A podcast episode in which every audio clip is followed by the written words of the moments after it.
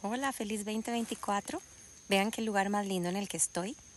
Estoy en un kayak, aquí haciendo kayak, desde la fortuna de San Carlos, paseando con mi familia. Y me pongo a meditar cuántas cosas no hemos hecho durante nuestra vida porque o nos da miedo o nos da un poco de temor a aventurarnos. Y cuántas cosas bonitas nos hemos perdido porque le hemos tenido miedo a los retos. Bueno, yo quiero instarlas a que durante este año hagamos cosas nuevas. Si queremos resultados diferentes, tenemos que hacer las cosas de manera diferente. Atrévase a soñar, atrévase a hacer cosas que nunca antes ha hecho.